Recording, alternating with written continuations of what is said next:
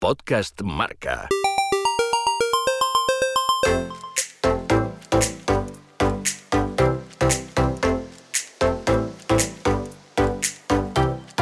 Fue una de las figuras referentes de los años 70, la época más romántica del ciclismo. Ciclista tenaz, se labró un gran futuro como hombre representativo para las grandes vueltas.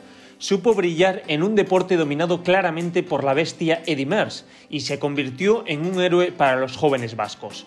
Participó en 20 grandes rondas consiguiendo el top 10 de la general en 11 de ellas, un auténtico fuera de serie. Don Francisco Galdos.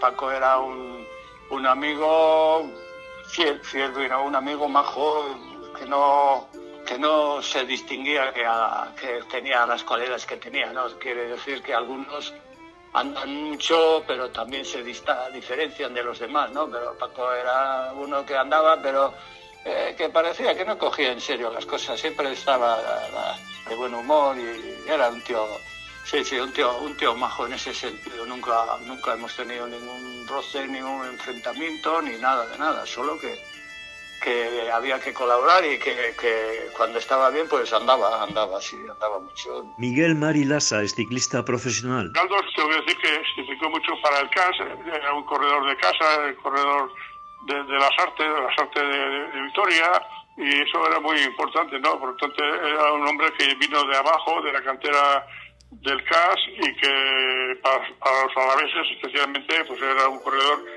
muy importante. Somin Perurena es ciclista profesional. Era un corredor eh, muy bueno, Antón Barrutia es ciclista profesional, fue director del equipo ciclista CAS. un luchador, muy sufridor. Era un poco, pues eso, eh, no, era, no sufría en bici tanto como Linares y, y Perurena y esto, ¿me entiendes? Era un poquito más suave. subía bien, contar relojea bastante bien también. Luis Zubero es ciclista profesional. Y bueno, tenía ese, un poquito la, la cosa esa de que era un poco frío, según algunos que yo no lo creo, porque él sufría como nadie también, ¿eh? Paco Galdos como corredor tenía mucha clase, era un, era un corredor con clase.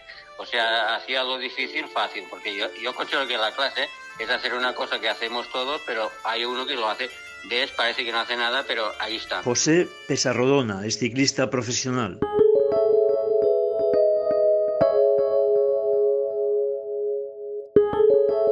Francisco Galdos nació el 6 de mayo de 1947 en Lasarte, en el municipio de Vitoria. De pequeño le encantaba el fútbol, ayudaba a su familia en labores agrícolas. A los 13 años se fue a Morevieta con los carmelitas. La pasión del ciclismo llegó de sorpresa cuando un hombre de Munguía le regaló cromos de ciclistas cuando tenía 17 años. A mí lo que me gustaba de, de chaval, yo creo que eh, como a la mayoría, pues el fútbol, concretamente el fútbol me, apasionaba. Pero yo estaba estudiando en, en frailes carmelitas y había un chico de Munguía y este pues se iba a marchar o no sé si lo echaron o se iba a marchar. Y, y me regaló una colección de cromos, pero yo aproximadamente 500, 500 cromos o así de, ciclismo.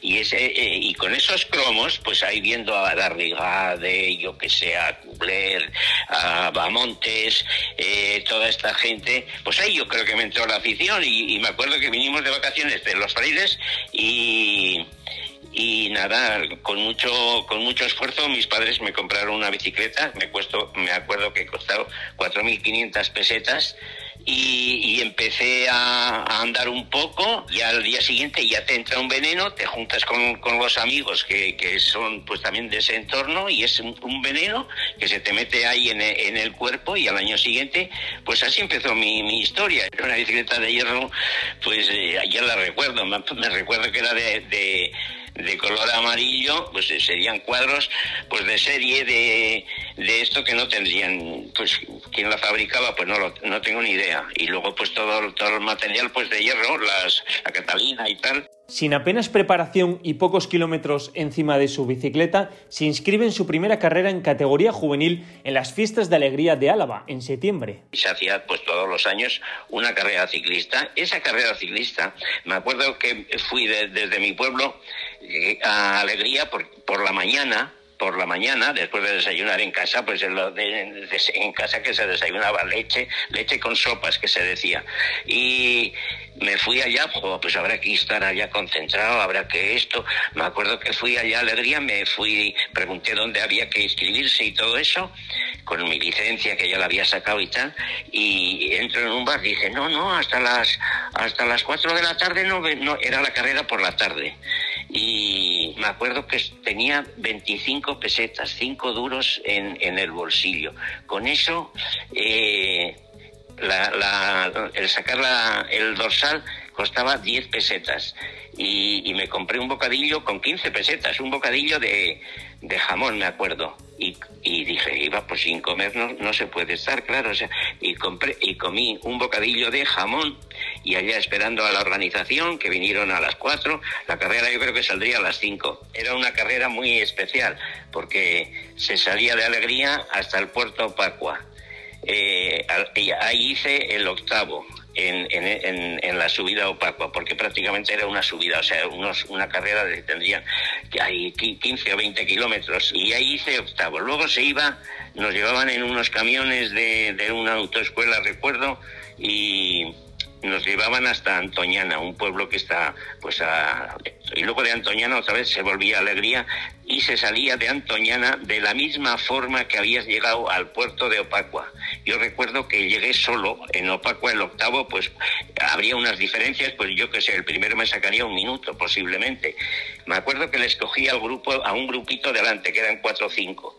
Eh, y luego bajando el puerto de Azaceta, me pegué un leñazo porque no sabía prácticamente andar en bici. Me metí en la gravilla y me metí allá un leñazo y ya me cogieron, pues otro, otro grupo de atrás y con eso llegué. Y me acuerdo que llegué con una pájara que no veía, veía eh, donde había un árbol veía dos árboles. Una pájara impresionante, todo es la ignorancia y no, no, no, es que no sabía, era la primera carrera, pues voy a, voy a correr, o sea, porque me entró ese, ese veneno. Yo entonces no tenía amigos en el ciclismo, si no, no me conocía nadie, nadie, porque ya te digo que yo recién salido de los frailes, eh, pues corrí, corrí esa carrera, que en el bidón llevaba leche un calor terrible, o sea que llevaba leche yo y ah y caramelos, caramelos de estos famosos de Logroño. Viuda de Solano, exacto. Un, un, bolso del mayor lleno de, de, caramelos, de caramelos. Yo tenía algo noción de que los ciclistas tomaban mucha azúcar y digo, pues tomarán leche también, o yo qué sé, ¿qué voy a llevar agua? Pues, pues llevé leche leche que además en mi casa había vacas. En su segundo año como juvenil, en 1965, Galdos entra en la Escuela Diocesana de Vitoria. Un cura es su principal mentor. Entré, a estudiar en las escuelas de formación profesional, las diocesanas de Vitoria. Y ahí el director era un tal don Pedro Ortiz de Zúñiga, que era un cura, un sacerdote, y ese era un, un apasionado del ciclismo. Y ahí pues ahí me siguió el veneno. Y claro, y ya los que habían corrido esa, esa primera carrera y, dicen, oye, ese chaval, ese chaval, oye, ¿cómo, ¿cómo anda y no sé qué? Si no lo conocemos de nadie, ¿de dónde es ese? Pues es de las artes. Esto ahí va 10. Y luego ya ahí, en las, en las escuelas ya, ya ahí me formé, porque don Pedro Ortiz Zúñiga, me acuerdo que el descanso se hacía entonces los jueves y los jueves pues salíamos a andar en bici con el cura este eh, que ese fue el, el, que me, el, que me, el que me orientó y que un señor majísimo que ya me metió ya en el mundo de, ese veneno que tiene el ciclismo. Había otro ciclista en, en, la, en la escuela esta otro que quería ser un ciclista como yo y nos compró unas camisetas escuelas diocesanas. Ponía pues, pues, lo que es la camiseta el culote me imagino que lo tendríamos que comprar nosotros pero y me acuerdo que una de las primeras carreras que, que corrí era una carrera de Vitoria a Vitoria pero dando una vuelta por, por ahí por los pueblos de Izarra eh, Cuartango todo esto. Y me acuerdo que a, a 10 kilómetros cuando salí de Vitoria pinché. Pues fíjate, tú pinchar en, en aquellos años era coger el tubular, cambiarlo, e hincharlo. Encima yo tenía de, de prácticas de, ciclismo cero, pues ahí, perdí, yo vete a saber, pues eh, calcula que más de cinco minutos. Y luego pues solo ta, ta, ta, fui cogiendo gente, a gente eh, y tal, y pues, pues hice el, puesto que yo ni recuerdo ese puesto, claro, yo sé que era, y estaba el, el cura este, don Pedro, estaba en la meta, y claro, cuando ya pues me vio a mí entrar, además lleno de, lleno de grasa, porque con las manos pues me, me manché, dice, este chaval no vale para nada. Creo que les comentó por allá a, a, pues a, gente que luego me lo comentaron, que va, si, si ha pinchado ahí en, Anclares, no, antes de Anclares, en Ariñez pinche, y ha ido cogiendo a gente, a gente, a gente, y así empecé, así empecé yo. Es en 1968, con 21 años, cuando ficha por su primer equipo Ollascumbre, ya como aficionado. Participa en la Vuelta Ciclista Álava, la carrera en la que se da a conocer es el primer paso seguro del ciclista vasco para recalar en el potente equipo CAS con Dalmacio Langarica como director general. De aficionado el primer año, pues estuve ahí. Luego, o sea, manteniéndome si quieres. El 60 el 68 se celebró la Vuelta Ciclista Álava y ahí en la Vuelta de Álava, vamos a ver, estaba todo el equipo CAS estaba, me acuerdo que Dalmacio Langarica, pues siguiendo la carrera como observador o como viendo o, como pasando pasando el, tiempo o lo que sea, él con su coche del CAS, me acuerdo, cogí una escapada, o sea, con cuatro, cuatro corredores del CAS eh, y dos, uno de la casera, que era Ascasíbar, y yo. O sea, seis, seis eh, escapados. Y hay otra vez en, en Izarra, Pincho, eh, ahí sí me cambian la, rueda, que también nos costó cambiar la rueda. Los mecánicos que teníamos, pues eran, pues. Y total que, que de atrás no me llegaron a coger y yo seguí detrás de los escapados todo el tiempo y, y Dalmacio me acuerdo que me, seguía a mí y, pasaba para adelante, cronometraba y los cinco escapados no me sacaban nada de diferencia la etapa acababa en Yodio, pues entré pues a, un minuto y pico de, los primeros y dice, pero este chaval solo contra todas estas figuras y, no le sacaban tiempo y no le sacaban tiempo. O sea, según arranqué yo del pinchazo, se conoce pues así llegué a la meta. Y total que ahí fue el, ahí fue casi mi, mi, milagro, el milagro que, ocurre porque estaba Dalmacio Langarica ahí, claro, lo demás, pues este chaval que tal, que les comentó en Vitoria y tal, pues, y, no, lo, no me conocían, pues nada, porque tampoco había destacado nada. Total que estos ciclistas del CAS se van a la Olimpiada y luego se celebraba la Vuelta a Cantabria, el Cinturón de Mallorca, quedaban pocas carreras por correr ya de aficionados así a nivel, a nivel un poco importante. Y, claro, para la Vuelta a Cantabria el CAS no tenía corredores. Y este Dalmacio les tuvo que decir a los patrones o a, los que estaban al frente del ciclismo, dicen, en Vitoria tenéis ahí un chaval, ¿por qué no lo lleváis? Tenéis un chaval que, que, que yo creo que, que puede ir a esto. Y me llevaron allá, allá debuté, ahí sí que me dieron bicicleta y, ropa, o sea, y nada, fui a la Vuelta a Cantabria y, gano. Aquello era el cielo, quiero decirte, el cielo, eh, eh, masaje, bicicleta, una bicicleta que, claro, pues mucho mejor que la que tenía yo. yo era, me parece que entonces tendría una Zeus que me estaba dos tallas más grandes, que, andabas, que, que, te estaba, que no llegabas a los pedales. Siempre llegábamos a la etapa de Saja y se quedaba solo, no le podía aguantar nadie. O sea, eso quiere decir cómo, cómo subía, ¿no? En un puerto que no es para un gran escalador, pero cuando llegas allí y atacas desde abajo, como hacía él, pues eh, a ver quién te aguanta y llegaba a Reynosa en solitario, claro. José Antonio González Linares es ciclista profesional. Tiré 60 kilómetros tirando de un grupito de 10 y Galdo estaba ahí metido y yo me dije, la, que la que me va a armar a mí este, porque claro, iba allí pero esperando que yo me madurase, ¿no? Efectivamente, faltando un puertecillo que hay en el Pontarrón que se llama, a, nada, a 8 kilómetros de Castro, me arrancó ya los últimos 500 metros me sacó 200 igual, yo qué sé, parecía que llevaba una bicicleta eléctrica de estas que hay ahora. Y ya en la meta me sacó dos minutos y ya pues yo allí perdí el circuito, él, él le ganó. Pero él luego hablando conmigo, digo, lo siento, pero yo lo tenía que hacer así, y no, y era verdad. Y, pero era un tío, joder, acojonante, o sea, que quiero decir que dándome ánimos. Gonzalo Aja es ciclista profesional. Y luego me llevan al cinturón de Mallorca y gano y dice, y, ya, ¿quieres pasar a profesional? Pues fíjate, un chaval que todavía era, yo creo que bastante ignorante y creo que... Y, dice, hombre, pues claro, fíjate, es el sueño de, cualquier chaval, ¿no? Y cualquier ciclista. Las Olimpiadas de México fueron la, la salvación mía, porque lo demás yo creo que no, no, estaríamos hablando ahora porque no hubiera sido ciclista. Estas gestas originan que el año siguiente compita ya como ciclista profesional con el CAS.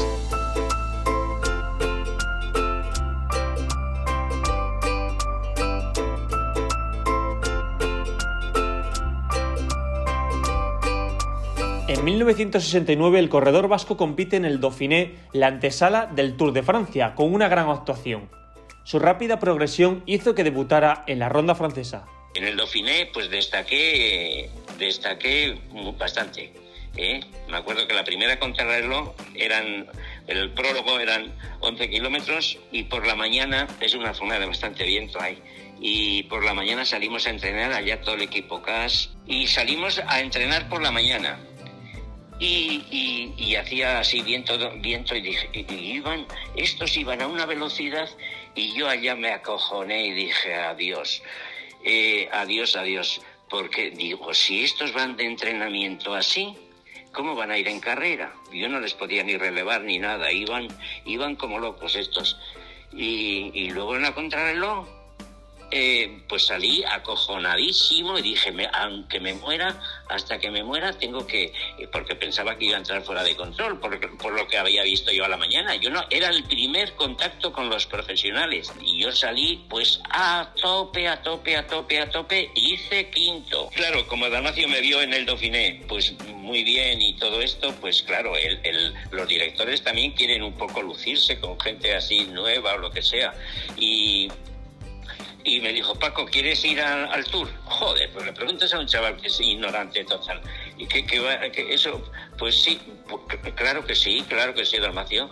Eh, y pues vale. Y se quedó en, en, casa uno de los mejores ciclistas que he conocido yo, López Carril. Y me llevan al tour. Ese tour es, es infernal, es infernal, es, es lo, más, lo más duro que, que se puede correr y de la forma que estaba Eddie Merckx. El primer tour de Eddie Merckx fue el año 69 y estaba completamente, yo no he visto una persona tan loca, venía del Giro de Italia que le habían descalificado por doping y, estaba el tío vengativo como una, eso tenía muy buen equipo y, ahí nos mató desde el primer día. ¿Qué digo de, ese tour? Por lo que recuerdo, una etapa todo con adoquines, adoquines fáciles, ¿eh? no, no, muy, no muy duros. Y en, en, uno de estos adoquines, menos mal que era un poco cuesta arriba, un poco falso llano, eh, rompo el manillar.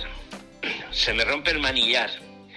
Y fíjate tú eh, lo que es la suerte, eh, porque era acá, si es, bajando un poco, allá me, me, mato, yo creo. Se me partió el manillar por la mitad. Y entonces pude sacar los pies con, con el. Se me rompió de la parte izquierda con el derecho con la mano derecha pude frenar así un poco y sacar los pies como pude y no me caí. En esa etapa perdí eh, pues mm, cerca de cinco minutos, cerca de cinco minutos. Al día siguiente era una etapa un poco más, más durilla y no sé si había un puerto de segunda o de tercera y tal y yo recuerdo que en la general, pues si entré a cinco minutos de los primeros, pues estaba el, si no me equivoco, el 120 o el 130 por ahí. Y al día siguiente entramos eh, un grupo adelante de 60 corredores, unos 60 corredores. Y entonces había un premio que se llamaba el Salto el Tigre, el, al corredor que más, que más puestos adelantaba en una jornada, le daban un tigre y no sé si habría algún premio metálico. Y eso también me hizo ilusión, tú, porque al, de estar el 130 al día siguiente ya estaba el 60 en la general. MERS, yo no he visto una cosa en la vida. Si le atacabas, él mismo se encargaba de contraatacarte y de decirte, aquí mando yo. Y bajando el col de mente, pues bajaba a unos metros de los primeros, a toda leche, como siempre. Eh, y, en la misma curva que me caí yo se cayó Ocaña en el año 73, saliendo de, de, la cuneta que era todo como piedra de esta piedra de esta areniza rocosa, saliendo y allá un señor, no sé si era de la organización o qué, ayudándome y yo quejándome de la, de la clavícula y y me acuerdo, o sea, me acuerdo de ese detalle y ya ahí, ya perdí un montón de minutos. Me acuerdo que me cogió un grupo que venía de Messi Jiménez y, este era un artista que me empujaba un poco, luego había que subir el portillón y bajar a luchón. Y, me acuerdo que me dio un botellín, no, del, en vez del el botellín donde yo llevaba leche, este llevaba cerveza porque este, a los espectadores y tal que te daban te daban bebidas agua o pues este este olía bien la, esto y me dio ese em, un, trago de ese botellín de cerveza Oye, y, se me quitaron todos los dolores y borracho entré a, a Po. El debut de Galdós en el Tour con 22 años y sin apenas experiencia en carreras profesionales es digno de alabanza, con su vigésima primera posición final. Al año siguiente se presenta la temporada de la confirmación, meritorio sexto puesto en la Vuelta a España y elogiable novena posición en la carrera francesa. Su regularidad en la alta montaña en cuatro etapas del Tour de Francia llega entre los diez primeros y su más que correcta actuación en la contrarreloj le distinguen como un valor incalculable para las grandes vueltas. Corrimos, me acuerdo antes del Tour el Media Libre, eh, me acuerdo que íbamos en un, autobús, paramos a comer en, en la Yunquera. Después de comer y con mi amigo Zubero y estos, joder, según salimos del restaurante había un supermercado abierto y, se me ocurrió comprar un, no sé, un kilo o dos kilos de, fresas para ir comiéndolas en el autobús. O sea, porque no éramos más que unos comilones, no teníamos control de, de nada. O sea, fíjate tú, un kilo de fresas y en el autobús comiéndolas. Madre mía, madre mía, qué noche pasé.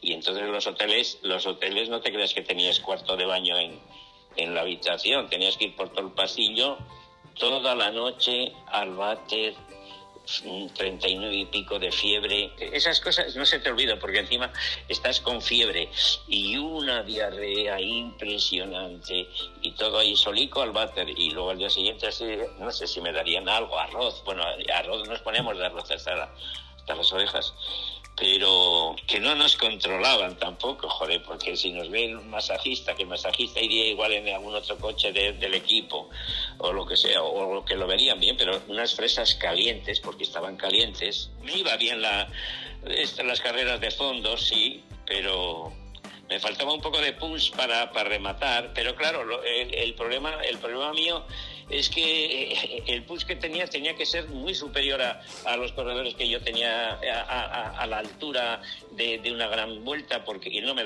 no yo no podía coger una escapada yo no podía yo no podía eh, escapar si no escapabas en un puerto en un puerto a, puro huevo que se dice. Yo no podía coger escapadas porque no porque era una, una persona vigilar en una palabra. El año termina con un extraordinario segundo puesto en la Vuelta a Cataluña en 1971 el equipo CAS asiste por primera vez al Giro de Italia. Langarica retiene a Galdos para esta gran cita. El éxito es total.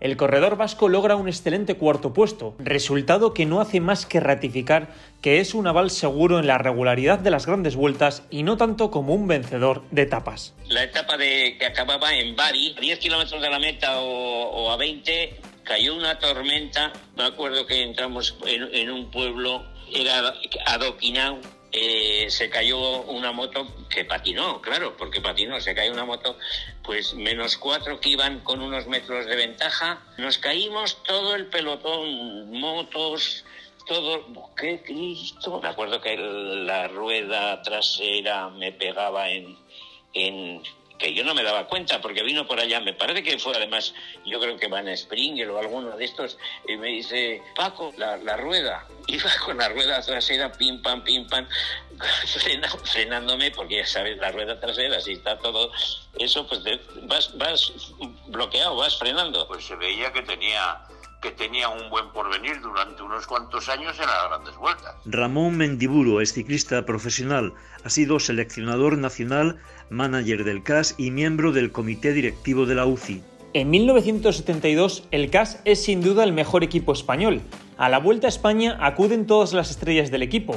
El plantel es de AUPA, Fuente, Galdos, González Linares, Lazcano, Lasa, López Carril, Jesús Manzaneque, Perurena, Pesarrodona, nuevo fichaje y Nemesio Jiménez.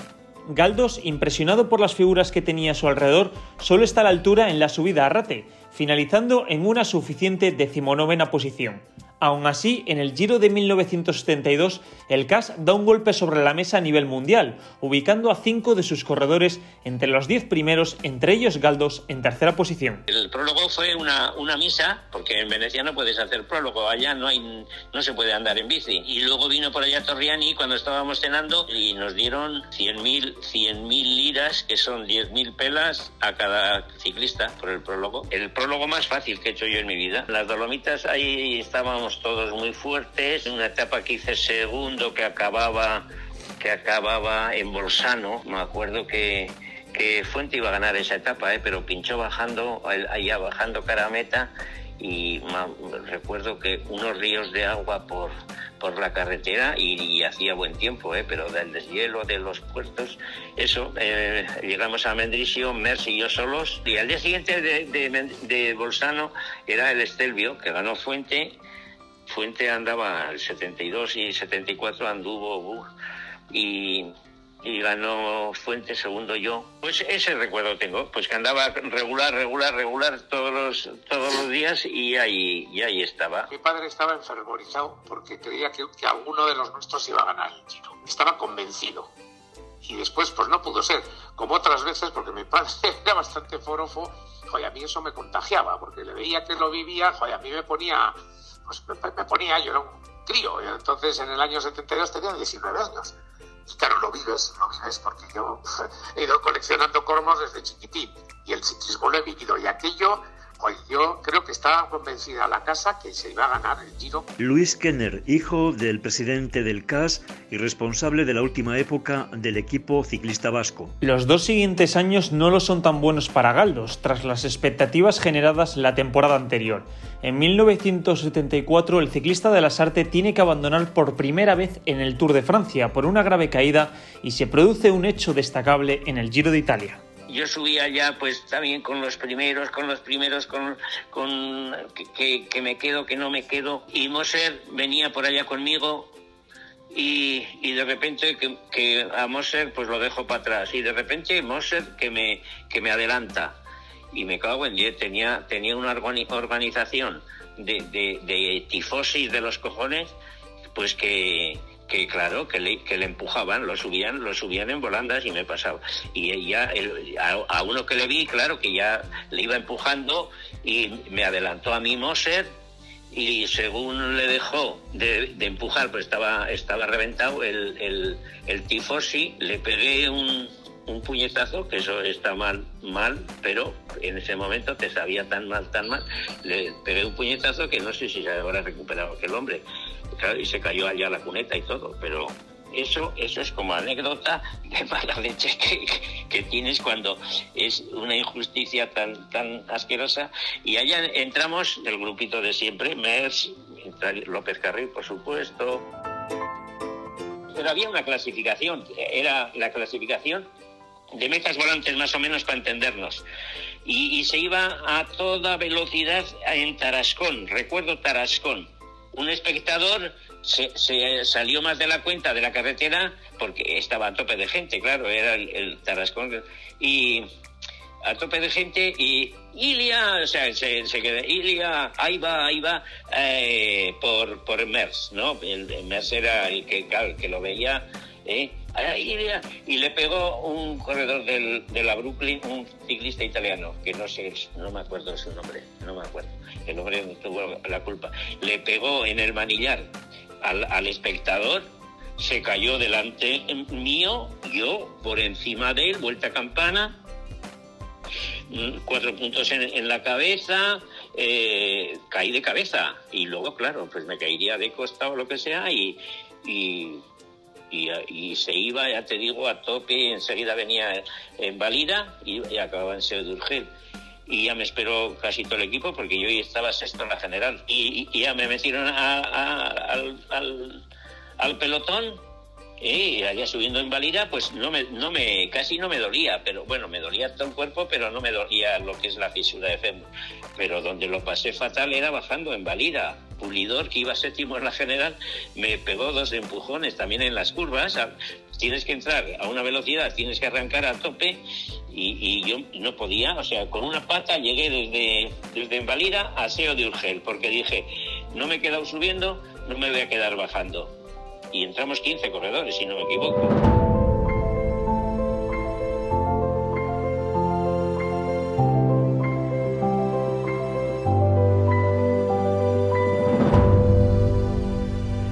Sin embargo, 1975 es su gran año.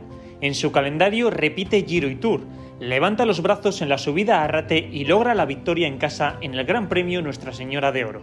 Quería ganar la carrera de oro y ponte a mi rueda que vamos a, vamos a atacar en el plano, en los repechos. Así fue, cogimos unos metros y, ya no nos pudieron coger más hasta los 10 metas. Subí tranquilo porque había trabajado mucho para que ganara la prueba, pero ah, incluso pues a mí me iba a dejar allí porque era mucho más escalador que yo, ¿no? José Antonio González Linares es ciclista profesional. Ahí sí le vi, le vi echar el resto porque corría en su casa y, entonces este, le vi con tanta ambición, tanta ambición que, que nos costó mucho ganar aquella carrera, tuvimos que sufrir mucho los dos, pero yo creo que él fue el que el que una de las carreras que más sufrió él de su vida, porque había momentos que íbamos tan deprisa, tan deprisa en el plano, que él se, veía mal, ¿no? Linares, sé que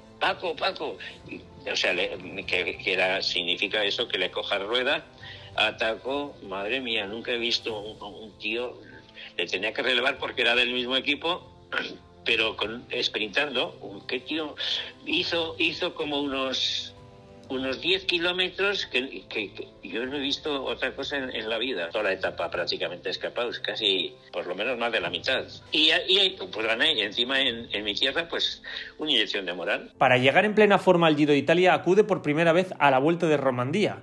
Y ahí se evidencia su gran estado de forma con el triunfo final, derrotando nada menos que al gran Eddie Merckx. Ahí sí que tuve un poco de suerte. Una, ahí los favoritos eh, y, la, organización y todo, y los periódicos, pues ahí los favoritos eran Zotemel y Mers. Eh, luego estaban gente como Gimondi, Baron Kelly. El Tour de Romandía la consideran es una prueba, yo creo que importante, el palmarés lo, lo dice de, esa carrera. Los italianos dicen que haga un buen giro de Tour de Romandía, pues hace, hace buen giro entro en una escapada, claro, era una escapada eh, eh, que entraron pues corredores del equipo de del equipo de Zotemel, del equipo de Mers y, no, le no le darían mucha importancia y, y claro, y atrás no se pusieron de acuerdo. Yo en algún recorte de periódico de Suiza, pues al día siguiente, pues que lees el periódico, pues eso, la, en la portada del, del periódico era unas caricaturas de Zotemel y Mes, pues en un combate de boxeo, ¿sabes? El uno por el otro, pues el desvirre la carrera. Faltando, pues, cinco kilómetros. Rompí el sillín. O sea, la tija del, la tija del sillín ahí tiene dos varillas, tiene dos varillas y una se cascó, se conoce, se cascó. Entonces tenía que ir sentado, sujetando el sillín y pedaleando como un, como un, como un desgraciado. Y, y hice, hice, una contrarreloj pues soberbia, claro, porque allá, allá hizo segundo, en, en esa contrarreloj, eso para, para eh, la gente no hizo segundo Bertolio en esa contrarreloj, eh. luego el que ganaría el giro, eh. con el sillín roto faltando unos 5 kilómetros y llovía, y llovía, como sé. Y también, y, y otra anécdota, que, es, que, es, de esa misma contrarreloj, pues claro, eh, yo era, estaba líder, era líder. Y la televisión con sus motos, los periodistas, pues se, se me metieron dos o tres veces para enfocarme de cerca o lo que sea, para sacarme fotos o lo que sea. Tú sabes, es, esos tres segundos que, que, se, te pone, se te pone la moto en, en, en, en la oreja, ¿eh? Lo, lo, que recuperas, o sea, coges el rebufo un poco, o sea, tú, tú, no, tú no lo buscas, claro, que se te han puesto ellos allá. Luego hice examen de conciencia y dije yo, madre mía, O sea, que eh, me sacaba cuatro minutos en una contrarreloj. ¿Cómo puede ser que, me saque cuatro minutos si, si ayer estaba muerto? Y preguntas de estas que te, te haces, ¿no? De, eso, te haces. ¿Cómo es posible? Entonces yo saqué una, una conclusión, hombre, que, no voy a discutir ahora mes, por supuesto. Esos tres segundos que se te pone una moto delante, el tiempo que te recuperas tú y que te recuperas, porque en realidad el ciclismo es recuperación, recuperación, recuperación. La ausencia de Mers en el Giro de Italia tras la decepción de Romandía enciende la posibilidad de Gimondi para llevarse la victoria. A pesar de no tirar la toalla, fueron otros italianos protagonistas de la carrera, como Bataglin, Paniccia, el desconocido Bertoglio, vencedor final y por supuesto Galdos. Tras 10 jornadas vistiendo la maglia rosa, Galdos cede el liderato en la crono en Forte dei Marmi y no podrá recuperarlo hasta el final, a pesar de la gran victoria en la última etapa con llegada al Estelvio. Ese giro tengo que reconocer que yo me puse líder porque Bataglin pinchó a, a 3 kilómetros de la meta o así pinchó a tres kilómetros de la meta, pues mira, eh, esto es, eh, hace falta suerte en la, vida y en el ciclismo más, yo creo. Y pinchó y, entró y entró con unos metros y como está y yo en, el día anterior sí que me sacó algún segundo en la etapa que me ganó en era una subida también y ahí me puse el líder defender es mejor que atacar y y mantuve ahí nueve días. En Forti de Marmi perdí el yo la maglia rosa, que me caí. Era una contrarreloj de 40 kilómetros y te digo la verdad, tenía, se las, las, tengo que contar ahora porque las estoy viendo, una, dos, tres y cuatro curvas. Y en la primera, en la primera me pegué un leñazo contra pues, unos fardos que había ya. Era una curva, era, para que te hagas idea, una, una curva de 90 grados y otra de 90. Era pasar de, de un una doble calzada de una calzada a la otra. ¿eh? Y ahí no sé qué, no sé qué me pasó. Para mí, que me, lo que me pasó es que le vi a, a detrás de una moto, así de claro te lo digo. Dije yo, ahí va, esto, claro, porque yo ya teníamos un poco también controlado, pues yo con este me tengo que cruzar más o menos aquí o allá, ¿sabes? Con me tengo que cruzar en este punto para ir bien, para estar para estar con tiempo. ¿Eh? entonces no había eh, los relojes estos, ni, ni, ni estos eh, auriculares y cositas de estas. Y, y, entonces yo no sé si eso me puso nervioso o lo que sea, que, frené tarde o frené mal y me di un leñazo allá, allá no perdí yo, allá perdería como mucho medio minuto, como mucho, porque no me hice nada, eran fardos de paja, menos mal lleno de sangre, que no sé qué me haría en la cabeza, tenía un, golpe terrible. Bueno, golpe, era más rozadura porque no me dolía, era sangre, pero punto. Los italianos se unen mucho en, estas cosas, ¿eh? Pero porque si hubiera habido batalla y se fue, a se fue hasta el estelvio de a paso burras, muy, muy tranquilos y claro, y en el Estelvio pues no le pude dejar, así de claro. O sea, fue falta de, no sé, un poco de estrategia de equipo porque la carrera si hubiera sido más dura, yo creo que era yo más escalador que Bertoglio. Los últimos cinco kilómetros, por esa parte es una escalera que, que ya te digo, en las curvas tienes que entrar para. En el hotel, por ejemplo, en el hotel eh, yo no, no, no pensaba en ganar, quiero decirte que no, no pensaba en que podía ganar, porque ganar eh, solo gana uno. Después, ¿cómo, ¿cómo subí yo el Estelvio? Y cómo subió el otro, pues sí que, sí que creo que podía haber ganado. Y yo ataqué donde tenía que atacar. Yo ataqué empezando a subir el, el Estelvio. Y además, y además ataqué porque Perurena me, me, dijo, ¿qué, Paco, qué, qué hacemos? Y, yo como iba tan bien, y, y, claro, eh, miro para atrás y íbamos 15 corredores. Dije yo, pues claro, iba Dios. Pero yo iba de paseo. Esa sensación, iba sin cadena, que se dice en el argot ciclista. A falta de ambición, sí, porque claro, yo, yo tenía que haber salido ya enrabietado del hotel. Si quieres, con aquí gano yo, aquí gano yo. Yo tengo que decir que pues el, equipo que, estuvimos en el Giro, eh, pues no, no funcionó, eh, no funcionó. Carril Carril de, eh, que estaba enfermo. O sea, desde las primeras etapas, Paco, yo no puedo echarte, yo no puedo hacerte mucho, ¿eh? que yo no estoy, o sea, que, se encontraba mal, falta de forma o enfermo. Él decía que estaba enfermo. Eh, era un equipo que si quieres no, no era mucho para atacar, eh, sobre todo así en llano, hacer daño en, en llano y esto. Oliva también, pues ganó la montaña, ese, ese giro. ¿eh? y él, él, iba un poco a lo suyo, así de claro. Si hace 50 años hubiera existido toda la tecnología que hay hoy, pues sí, porque la carrera yo creo que primero se, hubiera hecho de otra forma. El problema es antes del Estelvio. No es el Estelvio. El problema es antes del Estelvio, que tenía que haber batalla, batalla, y ir allá todos como como, como puedas. Fue de los días más tristes de mi vida. Y eso que yo no estaba acostumbrado a ganar y, gané la, la, etapa. Recuerdo que estaba sentado allá en la nieve, después de acabar la etapa, sentado en un montón de, de nieve medio llorando, así de claro te lo digo. Ya me vieron tan hundido y ellos también estarían tan hundidos que no, no, me felicitaron en una palabra, o sea, me dijeron, pues no has ganado, pues qué malo eres.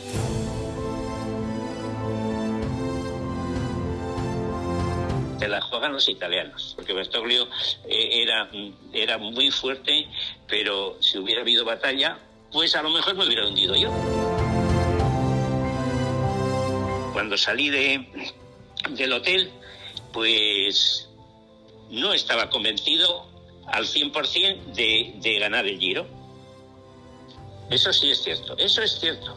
¿Y, y, y, la culpa? Pues qué, pues mi carácter o mi, poca... que es el, director también, que es el que tiene que decir, vamos a hacer la carrera dura, porque además de salidas había un puerto de, primera. Pues aquí, pues ahí, ahí este Andrés Oliva, pues sprintó, ya tenía calculado los puntos para, para ganar la montaña y a él tampoco le interesaba que la carrera saldría a tope.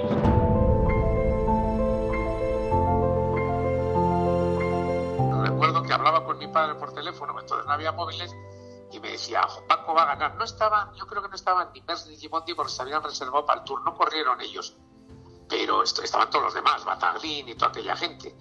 Y mi padre se marchó. Mi padre fue a Italia, cogió el coche y se marchó a Italia porque estaba convencida que Paco ganaba. Y, y no pudo ser.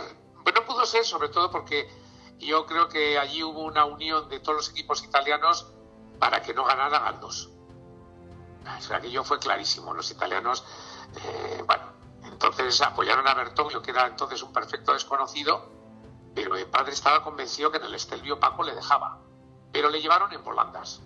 Le llevaron en volandas y supongo que no solo eh, ciclistas, sino que en volandas físicas porque los italianos, los tifones de la cuneta se empujaban que se mataban. Y, no pudo no pudo ganarle, le sacó nada, sacó nada llegaron prácticamente juntos hasta arriba y yo creo que al final perdió por, por 40 segundos o 40 y tantos segundos, perdió el giro. Y me acuerdo que mi padre me mandó una tarjeta, yo todavía estaba estudiando en Bilbao, y me mandó una tarjeta y me dijo, no pudo ser. Nada más que con esa frase, me acuerdo una postal, con una, una postal del Estelvio, dice, no pudo ser. Y yo sospeché que entonces mi padre se había llevado, que estaba con un disgusto tremendo, ¿no? Porque solo una tarjeta con no pudo ser ya indicaba el estado de, pues eso, de, que se habían quedado con la miel en los labios. Luis Kenner, hijo del presidente del CAS y responsable de la última época del equipo ciclista vasco. Estaba triste, triste sobre todo por él y por el equipo, porque yo creo que hicieron un gran giro y, era una oportunidad histórica de que, de que, de que bueno, de que CAS ganara por primera vez una gran vuelta. Bueno, había ganado vueltas a España, pero las vueltas a España entonces, pues de vez en cuando venía algún grande y tal, pero no era lo mismo que ganar un, giro, ganar un tour. Eso, ganar un giro, ganar un tour es otra, es otra historia. Hoy la vuelta también, pero el giro y el tour marcaban época.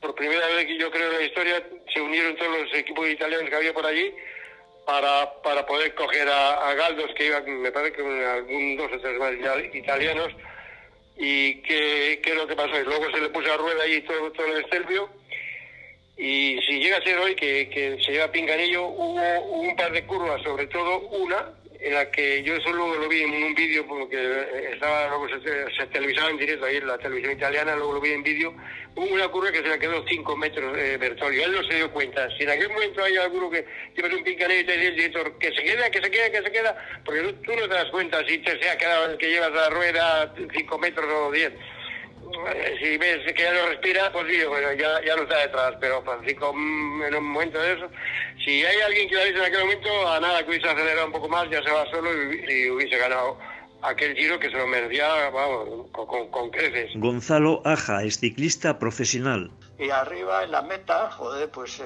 después de llegar a la meta eh, tenía sangre en, la, en, una de las manos, eh, no sé si en las dos, y era de que, que, bueno, el tío apretaba de tal manera el manillar y tal, pero vamos, fíjate, el hábito que tenemos de todo el día ir agarrado al manillar, allí pues se hizo dos heridas en las manos, no sé, con las manetas o donde sea, de, de, la forma que apretaba para dar, vaciar de todo, de todo, pero no, no pudo no pudo conseguir distanciar. Miguel Marilasa es ciclista profesional. Decepción sí que hubo, porque, pues, hombre, Aldos era más escalador que él y era un puerto que era que él, y todo el mundo pensaba que en un momento determinado le soltaría y había, no me acuerdo el tiempo que había, pero era muy poco la diferencia que había, lo suficiente para, se pensaba y se llegó al final y llegaron al sprint. Carlos Melero es ciclista profesional. Yo creo que le faltaba eh, esa ambición, se conformaba. Eh, nos parecía a nosotros, porque no era, no era un hombre de estos de que le veías con tanta facilidad y no se decidía a atacar en un momento grave. Pero sin embargo, en aquel giro sí lo hizo en varias ocasiones, pero se encontró una roca allí que fue Bertolio y, todos pensamos que en el Estelvio él le tuvo que haber derrotado, ¿no? José Antonio González Linares es ciclista profesional. Tampoco es fácil. El último día eh, acabar ahí en un puerto donde hicieron y la verdad que el Bertolio este pues, pues tuvo un día excepcional también. Y oye, cada uno sabe lo que lleva dentro y las piernas cómo van y, todo, ¿no sabes? O sea que es difícil decir, oye, decepción ninguna. Y joder, cualquiera hubiésemos firmado, ¿no? Luis Zubero es ciclista profesional.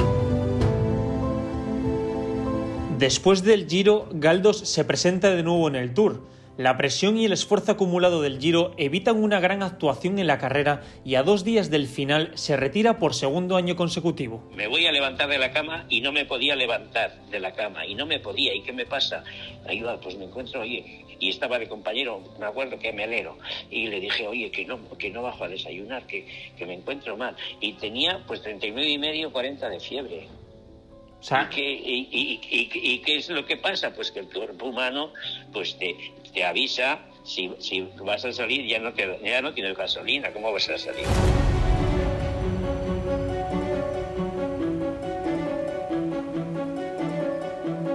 Los próximos años decide apostar únicamente por el Tour con excelentes puestos en la general en 1979, por inverosímil que parezca, apuesta por la vuelta que no lo hacía desde 1972 en su tercera participación. A sus 31 años calla las bocas a quien le llaman viejo y muestra una vez más su regularidad en las grandes vueltas. Regresa a la vuelta por la puerta grande y es el único que pone contra las cuerdas al indestructible Zoetemel. Ahí en Pajares, al final del todo, se, se hizo un corte y desde Pajares a León se va en un periquete, o sea, allá se metió Banín, Pezo, Temel, eh, bajando pajares, pues con esta, con esta gente Felipe se quedó, que Felipe yo no sé si iba segundo en la general o tercero y líder de la montaña, que yo creo que ganó la montaña. Y ahí, ahí también ya te, colocas segundo en la general o sé que ganó Banimpe la etapa y fíjate que listos son los extranjeros, estos, estos son la leche. Yo sé que a Banimpe le vi hablando con Zotemel y tal, y entonces, fíjate, pues hacen favores. Hoy, hoy, hoy, hoy gano yo y mañana tú, o sea, así de claro. Por la tarde, después de la etapa, fui a, a un dentista allá en León, me hicieron, o sea, me desvitalizaron una muela sin anestesia, con un dolor de muelas toda la etapa y no sé si llevaba más, días, pero un dolor que era imposible de aguantar. Tienes que tener organizado el equipo, un equipo por delante, otro por, otro por detrás, que atacar, pero, con, pero para dejar a Zotemel eh, tienes que pensar que, es muy difícil, a no ser que tenga una caída o un pinchazo y en, algún momento muy difícil y que esté toda la carrera a tu favor en el sentido de que tengas corredores para trabajar. Eso también pues, le, ganaba en la contrarreloj porque era un buen contrarrelojista pero el que era segundo en la Vuelta a España de todo eso Temel, que es un hombre que ha ganado Tour de Francia, que ha ganado el Campeonato del Mundo, que, que ha hecho un montón de Tours segundos, pues te quiero decir que, para estar allí con él, pues hay que andar mucho. Y hizo una, gran Vuelta a España. A pesar de su tercer puesto en el Dauphiné, los años pesan y se constata que Galdos no está para dos grandes al año. Finalizará en vigésimo octavo lugar, una posición alejada a su categoría. Ese año el mítico Cas desaparece, donde Galdos ha dedicado toda su vida, pero decide continuar y ficha por el Kelme. En la vuelta termina en un digno octavo puesto, pero su despedida del Tour no puede ser más frustrante tras abandonar en la quinta etapa. En 1980, Francisco Galdos, Paco para todos los aficionados del ciclismo, se retira.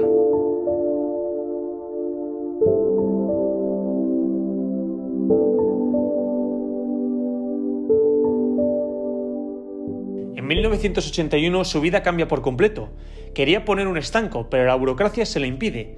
Galdos decide por tanto montar un restaurante italiano, una pizzería llamada Dolomiti, una de las primeras tratorías vascas inaugurada por el histórico ciclista vasco el 1 de agosto. Me metí directo en, lo de la pizzería. Al negarme lo del estanco, me meto eh, directo en la panacería y, fui a, Italia. Allá tengo algunos contactos en la zona de Verona, por ahí, y ya me llevaron a ir a una pizzería. Y, yo ya yo ya tenía ya, ya el proyecto aprobado y todo por el ayuntamiento para hacer un, una, un, un, local, un local que tenía, ya lo tenía ya con los planos del arquitecto y tal y tal.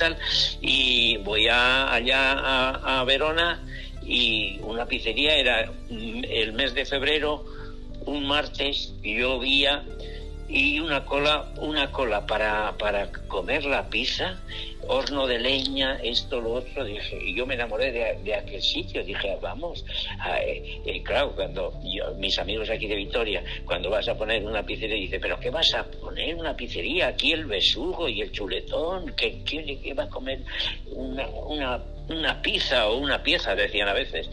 Eh, y, nada, me enamoré de aquel sitio, me vine rápidamente a, Vitoria, al arquitecto, le dije, esto se cambia todo, el pizzero voy a ser yo y, se va a hacer horno de leña y, un bar pequeñito por si no funciona para, para poder pagar los préstamos y a, y a correr. Y así empecé.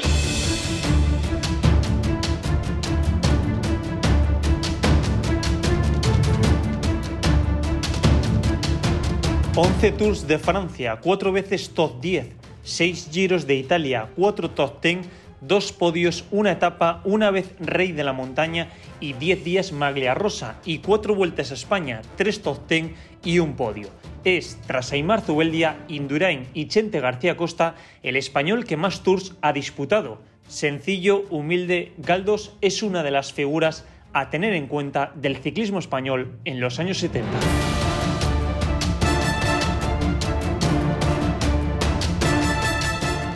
Estaba delante. Es que Galdos cuando eso se, se, veía colocar, cosa que yo no sabía, pero él se sabía colocar en el pelotón, eh, era, era respetado por, por, muchos porque era, era un corredor serio y de, y de, de, gama alta. Nosotros le llamamos el hombre tour. El K siempre se le ha respetado para que hiciera un buen tour y, y también ha, estado en el Tour haciendo cosas buenas. José Pesarrodona es ciclista profesional. A Paco le faltó ganar una gran vuelta, porque se hubiera merecido ganar una gran vuelta, porque era un gran corredor y un gran escalador. Y además, y, sobre todo una, una, cosa más, que es un tío que es estupendo, es divertido, es una gran persona. Luis Kenner, hijo del presidente del CAS y responsable de la última época del equipo ciclista vasco. Si hubiéramos unido, pues qué sé yo, la fuerza de González Linares el escalar de Paco Galdos y el carácter de José Manuel Fuente, pues hubiera salido un Supermerx. Pero como eso no es posible, pues hay que conformarse con lo que cada uno dio.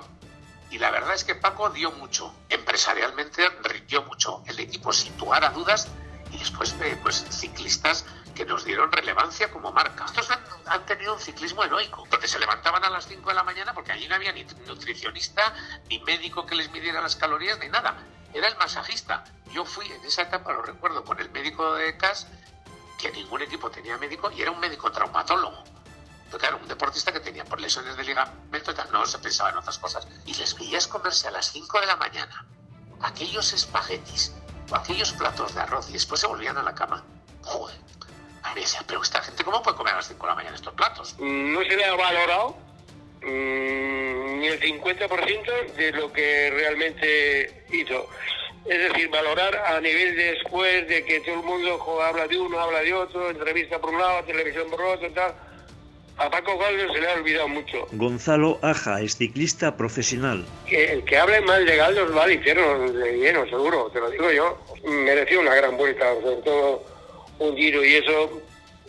Tú sabes lo que es para un profesional ganar un Giro Italia, un Tour de Francia o algo así, más, la Vuelta a España, pues casi nada. Eso pues te queda, te quedas con algo dentro que, que, que te quedas con un, él se quedó allí a, puertas de haberlo conseguido y pues, pues mira, pues, pues, bueno, nada, así es. Galdós eh, tenía, tenía muy buena talla, era un hombre líder, era, era fiable. Cuando él salía a disputar una prueba era un hombre que se podía confiar, que, que, que hacía todo a un buen nivel, ¿no? Te quiero decir, escalando era de los mejores y luego en carrera sabía, sabía estar. ¿no? Miguel Mari Lassa es ciclista profesional. Tenía buen humor, siempre haciendo bromas, pero vamos, luego en bicicleta cuando había que andar, pues en plan serio, pues era de los que tenía nivel. Era un hombre limpio, yo qué sé, que fue poco a poco, que no se daba importancia, la verdad, porque era muy sencillo, en fin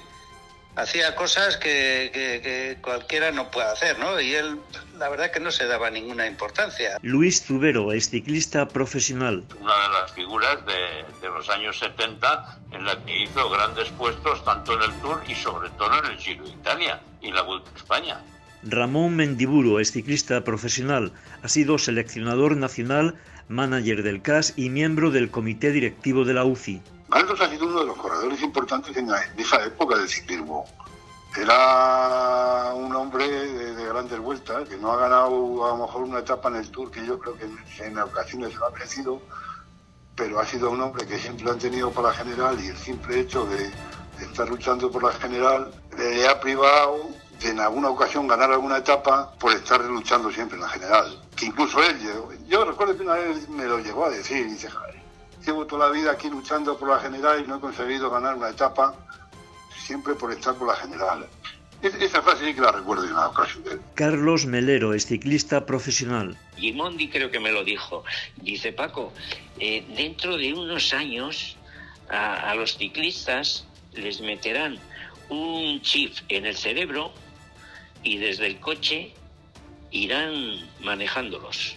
¿Sabes? Como, como, como un robot. ¿Eh? un chip. En esta, esto se me quedó grabado. Hay cosas que, que no, otra vez hablando con Mers, pues que, que, me, le dije, eh, me dice, Paco ataca, o sea, de cachondeo, era un tío de cachondeo porque fue el día anterior, Paco ataca, y este de cachondeo, porque ese cuando ganaba estaba muy contento, cuando perdía era, era un diablo, y, y, le dije, cállate cabrón, que, que tú eres Dios, le dije así, ¿eh? dice, no, Paco, no, yo me muero, yo me muero, yo me muero en la bicicleta. Y también son frases para meditar, que, que, es capacidad de sufrimiento en, los, estos grandes campeones, ¿sabes? Y yo, pues, mm, como no era un gran campeón, pues tampoco he tenido mucha capacidad de sufrimiento. Pienso que no, porque yo la, yo la, la podía, se podría ganar pues con una una una acción sorpresa en el sentido de que no te conozcan ni en el pueblo y, coger una escapada y coger una escapada y luego eh, eh, eh, coger una escapada y, sacar un sacar un tiempo que, no te lo esperabas y luego yo estoy seguro que sí ahí en ese sentido sí que gano. A ver quién quién me iba a quitar a mí pues cuatro minutos de ventaja en, en una vuelta a España desde la primera etapa, si quieres, hasta la última. Pues a no ser que, que eso era, era difícil, pero por eso, porque yo era más defensivo que, atacante. A mí nadie me ha enseñado cómo hay que prepararse para una carrera, para una temporada, para, para, para cosas de estas. Nosotros salíamos aquí de Vitoria, cuatro amigos, pues los de aquí de Vitoria, que estábamos Manu Murga, eh, Pozo y estos, y hacíamos pues 80 eh, kilómetros y, ya creíamos que esto. ¿Qué, pasa? Que yo he tenido, pues directores he tenido. El primer director, Dalmacio Langarica, que ese era, pues de la antigua escuela, de la antigua, de la antigua y, de la más antigua. Claro, él era un corredor que era muy fuerte y claro, y, solía decir, presumir de eso, decía, yo con 500 kilómetros he ganado la Madrid-Valencia. ¿eh? Eh, entonces, ¿cuál era su táctica? Pues, pues entrenar poco y, y, comer bien y dormir bien y entrenar poco. Fíjate tú, ahora, ahora es al revés, o sea, que es que, y, aquí no y, y me acuerdo otra cosa que decía, que, que en los entrenamientos y todo eso, que procurar no beber agua, o sea, cosas de gente muy antigua, no beber agua, ¿para qué? Igual, para el cuerpo, yo es la única explicación, para, al cuerpo, para pasar sed, porque los, los primeros los el primer tour que corrí yo, aquello me quedó grabado para siempre. Hasta los 50 kilómetros no se podía coger agua, había que bajar además al coche, al último coche, ahora te dan agua eh, eh, donde quieras y esto. Pero fíjate, tú estés, o sea, yo he tenido unos profesores pues mm, eh, que, no estaban, en, bueno, yo y, y, todos los demás, pero hace 50 años yo creo que el ciclismo era así y yo creo que hace 70 años la gente pues robando en una palabra en los bares y en todos los sitios. Bueno, y en la época mía también. Es, es cuestión de que, que, yo no sabía prepararme. Yo no sabía lo que... El, estado de forma es cuando, cuando cuando iba muy bien, muy bien, muy bien, pero no sabía mantenerla porque no sabía cómo había que hacerlo. Podcast Marca.